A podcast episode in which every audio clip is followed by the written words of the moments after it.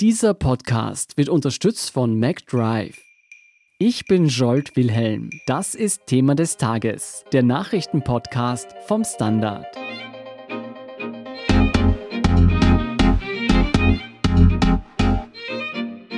Mitten in der Corona-Wirtschaftskrise sorgt ein neuer Finanzskandal für Aufsehen. Dem deutschen Zahlungsdienstleister Wirecard wird Bilanzfälschung in Milliardenhöhe vorgeworfen. An der Spitze des Ganzen der österreichische Ex-Firmenchef Markus Braun. Über den Betrug und dessen Folgen sowie die Spurensuche nach den Tätern berichtet Andreas Schnauder vom Standard.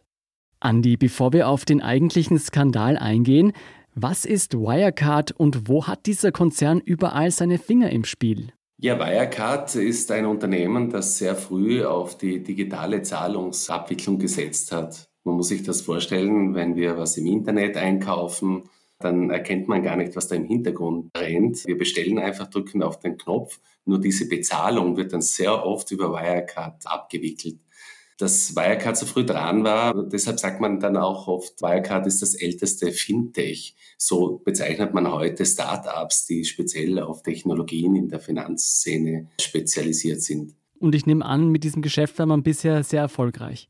Ja, absolut. Wirecard ist schon 2000 an die Börse gegangen, fast symptomatisch für diese großen Veränderungen und den Aufstieg dieser digitalen Finanzgesellschaften war dann der Einzug von Wirecard in den deutschen Aktienleitindex DAX, wo Wirecard die traditionsreiche Deutsche Commerzbank ersetzt hat. Vielleicht noch ein kleiner Hinweis. Eine Vorgängerfirma von Wirecard war im Zahlungsverkehr für Glücksspiel- und Pornoindustrie tätig.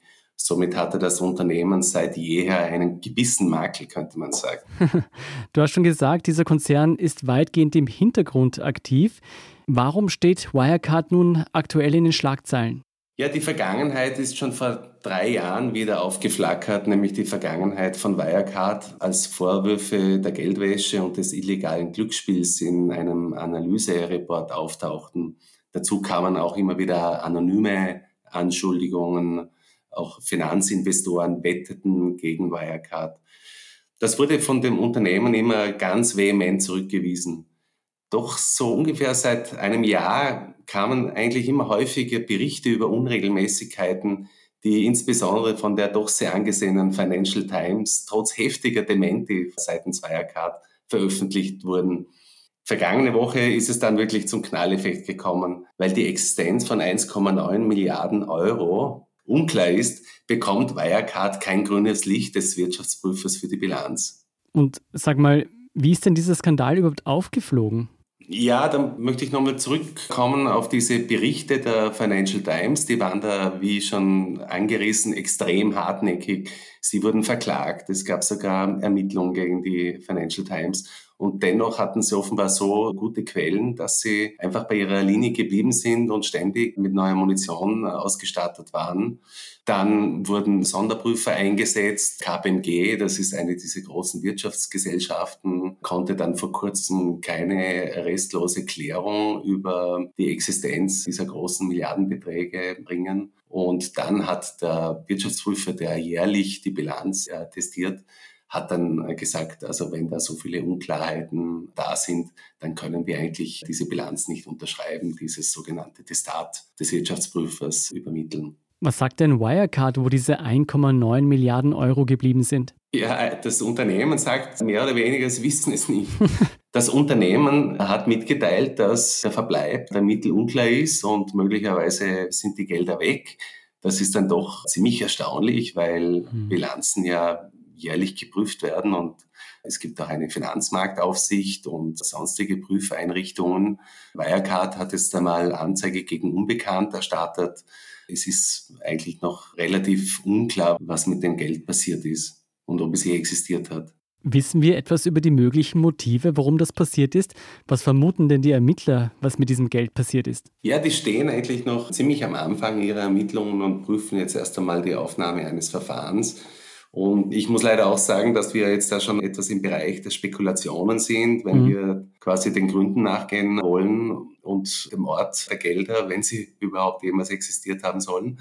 Wirecard könnte Opfer eines Betrugs externer oder von Mitarbeitern sein, ist zumindest eine Variante. Theoretisch, und ich betone das theoretisch, könnte die Unternehmensspitze aber auch von den Machenschaften gewusst haben.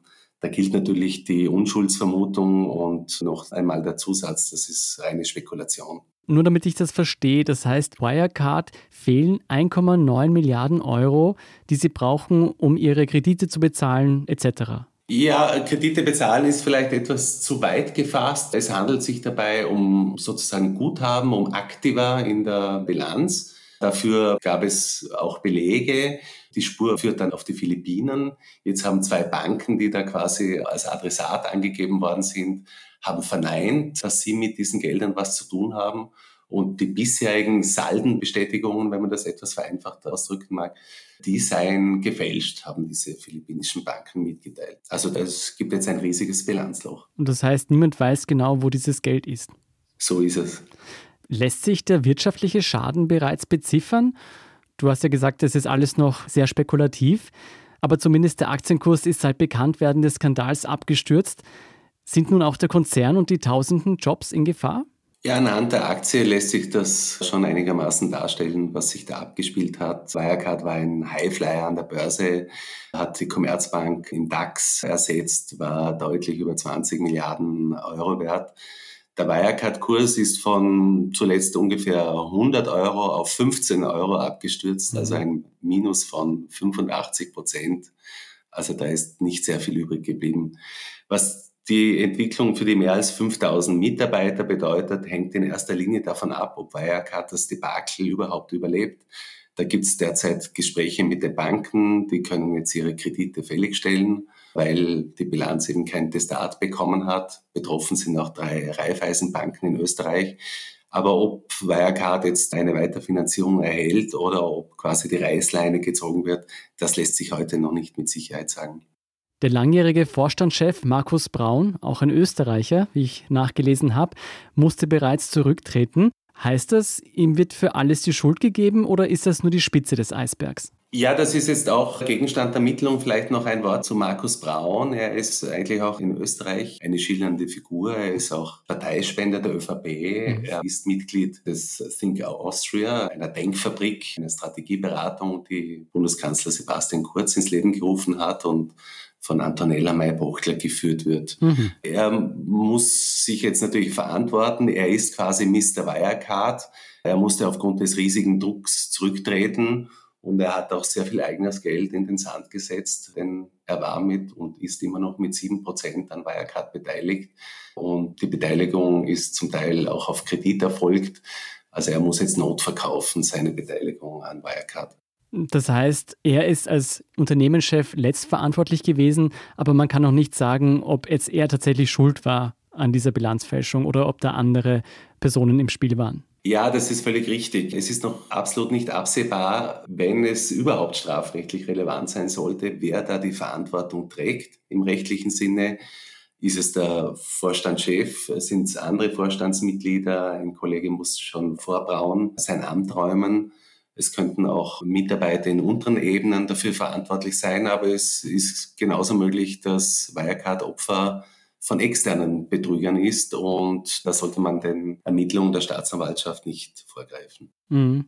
Ist es möglich, dass dieser Skandal noch weitere Teile der deutschen und internationalen Wirtschaft erfassen wird?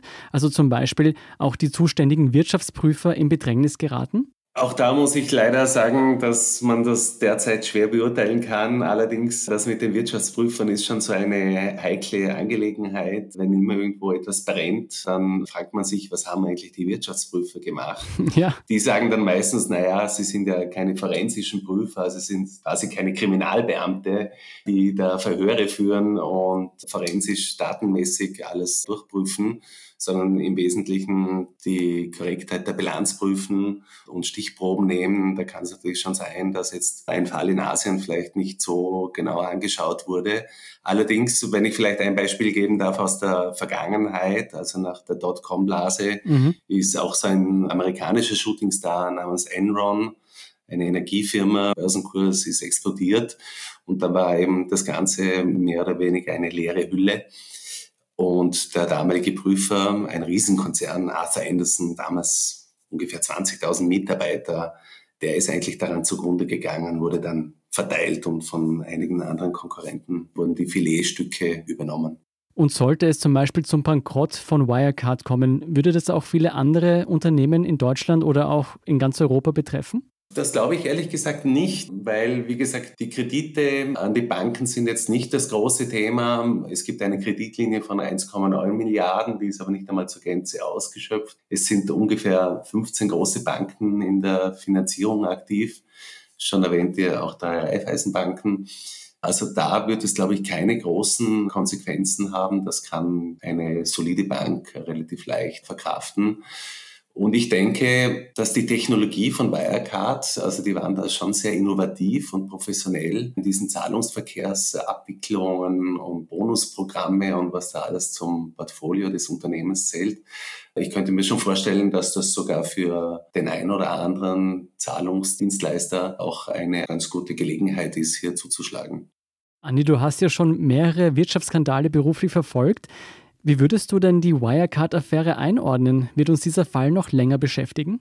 Ja, also mein Gefühl sagt mir schon, dass da noch sehr viel Stoff für spannende Geschichten drinnen steckt. Es ist so das typische Lied eines Unternehmens, das sehr schnell groß geworden ist, mit einem schillernden Chef, dem die Börsianer vertraut haben, die einfach immer nur daran geglaubt haben, dass es nur nach oben gehen kann.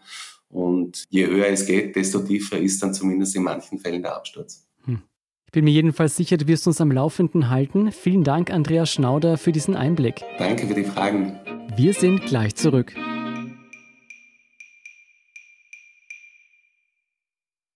Wenn du endlich wieder einen Big Mac genießen willst oder du gerade im Auto unterwegs bist, dann stell dir vor, McDonald's bringt's jetzt wieder.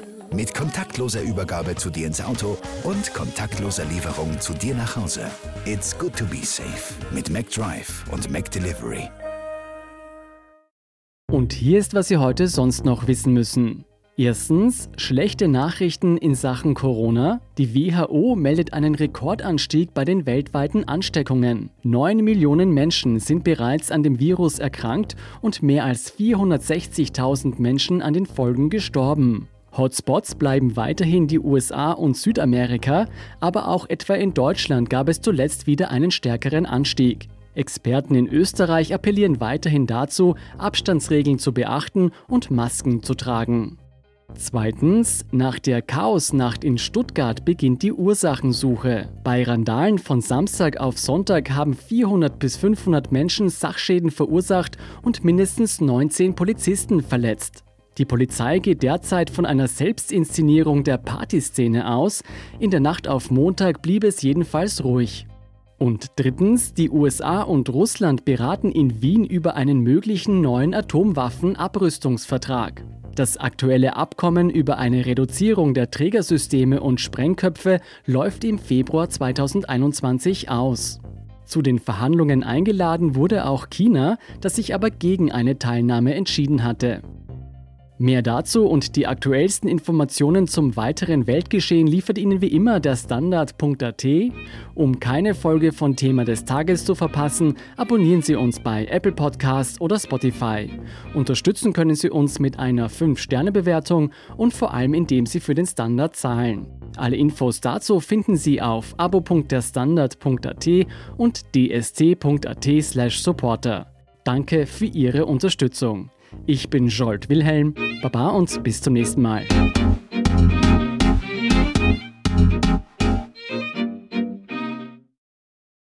Wenn du endlich wieder einen Big Mac genießen willst oder du gerade im Auto unterwegs bist, dann stell dir vor, McDonald's bringt's jetzt wieder. Mit kontaktloser Übergabe zu dir ins Auto und kontaktloser Lieferung zu dir nach Hause. It's good to be safe mit McDrive und McDelivery.